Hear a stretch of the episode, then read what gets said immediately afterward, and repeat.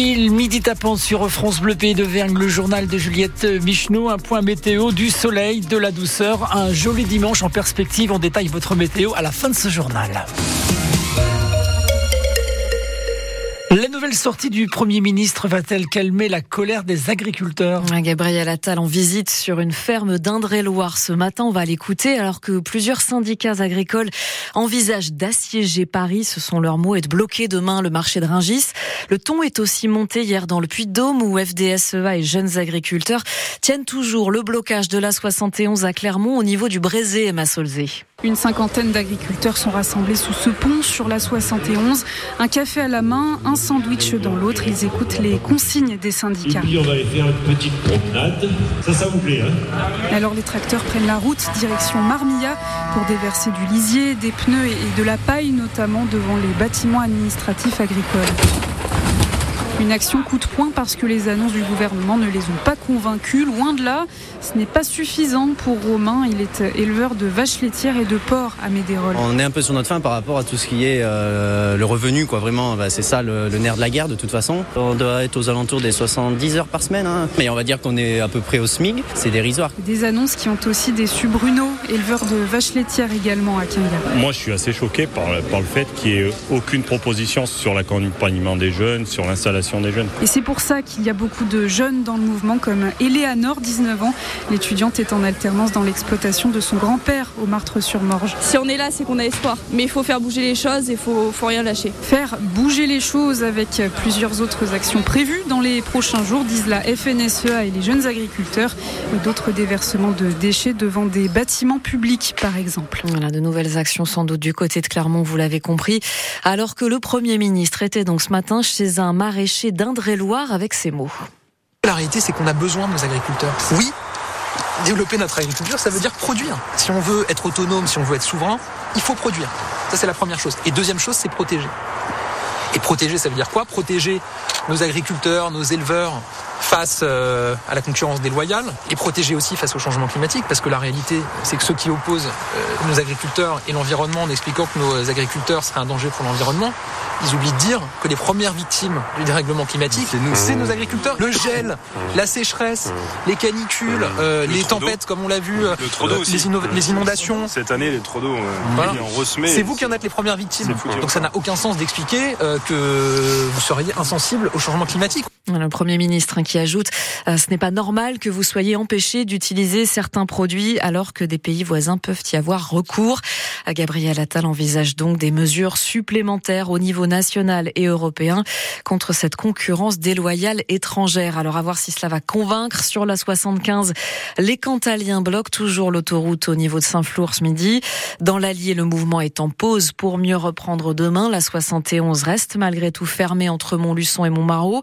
Même scénario en Haute-Loire où les trois barrages filtrants devraient reprendre demain lundi. La FNSEA veut bloquer les camions qui voudraient accéder au département avec des barrages sur la nationale 88 à hauteur de Pradel et un peu plus à l'est en direction de Saint-Étienne, également sur la nationale 102 à hauteur de Brioude. Et puis au Louvre, la Joconde aspergée de soupe. Enfin, la vitre blindée hein, qui protège l'œuvre déjà vandalisée plusieurs fois. Là, c'est une action ce matin de deux militantes écologistes pour, disent-elles, promouvoir le droit à une alimentation saine et durable. Un accident mortel ce matin dans l'Allier. C'est un piéton qui a été heurté par une voiture au nord-est de Montmarot sur la nationale 945, lieu dit Plume. C'est arrivé un peu après 7 heures du matin. L'homme de 34 ans n'a pas survécu à ses blessures. Il a été déclaré mort sur place. La conductrice impliquée dans l'accident a été hospitalisée en état de choc. À Saint-Flour, une mobilisation record pour l'hôpital. 1200 personnes ont défilé hier à l'appel de force ouvrière. Et c'est alors que le centre hospitalier manque de personnel, notamment au service des urgences, dont l'accueil est régulièrement fermé.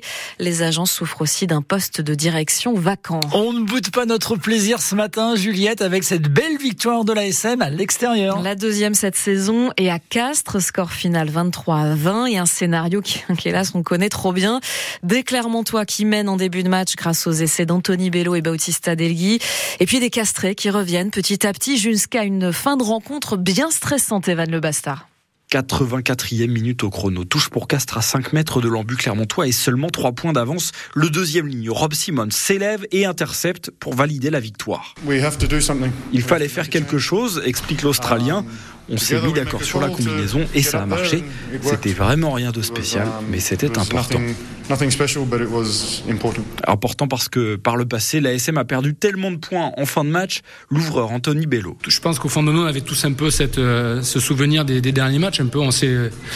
On a tous vu euh, cette stat euh, du top 14 qui se termine à la 78e minute. Où, où est-ce qu'on on serait Donc on avait un progrès à faire là-dessus et qui est primordial, qui, qui je pense est, et là, ce qui doit être la base d'une équipe, c'est-à-dire l'état d'esprit, ne jamais lâcher, peu importe ce qui se passe. Il faut retenir ça parce que ça fait euh, beaucoup de fois que, que ça nous faisait défaut. Et malgré tout, les dernières minutes du match ont agacé l'entraîneur Christophe Furios. On s'emmerde un peu la vie avec des mouvements dans notre touche alors qu'on est bien plus grand qu'eux. Euh, il faut faire des choses beaucoup plus simples, avoir le ballon et geler le temps. Et c'est tous ces progrès qu'on doit faire encore. On ne peut pas se retrouver à, à, être sur le point de marquer et, et sur le point de perdre le match. C'est pas possible. Mais aujourd'hui, on l'a pas perdu quand même. Petit rire de satisfaction parce que cette victoire relance complètement l'ASM dans la course au top 6. Oui, l'ASM qui n'est plus qu'à deux points de la sixième place du top 14 et ça avant de recevoir le loup le week-end prochain. Du côté du stade Montpied, on espère qu'un esprit de revanche va souffler cet après-midi. Une semaine après cette cinglante défaite 3 en Coupe de France, le Clermont Foot retrouve Strasbourg, cette fois en championnat. Et évidemment, pour l'entraîneur clermontois Pascal Gastien, il y a l'envie de ne pas se laisser faire cette fois-ci. Oui, on n'a pas envie de tendre notre joue, ça c'est sûr. Maintenant, euh, match c'est le match. Euh, avant le match, oui, on n'a pas envie de tendre notre joue, ça c'est sûr. Maintenant, on va voir, comment on est capable de, jouer face à cette, belle équipe de, Strasbourg.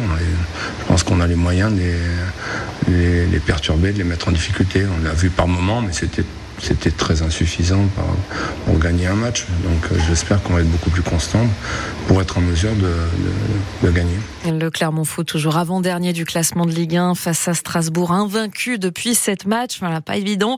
Une rencontre que vous pourrez suivre intégralement sur France Bleu Pays d'Auvergne. On vous donne rendez-vous dès 14h45, un quart d'heure avant le coup d'envoi, avec Thierry Coutard et Evan Le Bastard. Et puis dans la foulée, les handballeurs français jouent leur finale de l'Euro face au Danemark. Le coup d'envoi est à 17h45.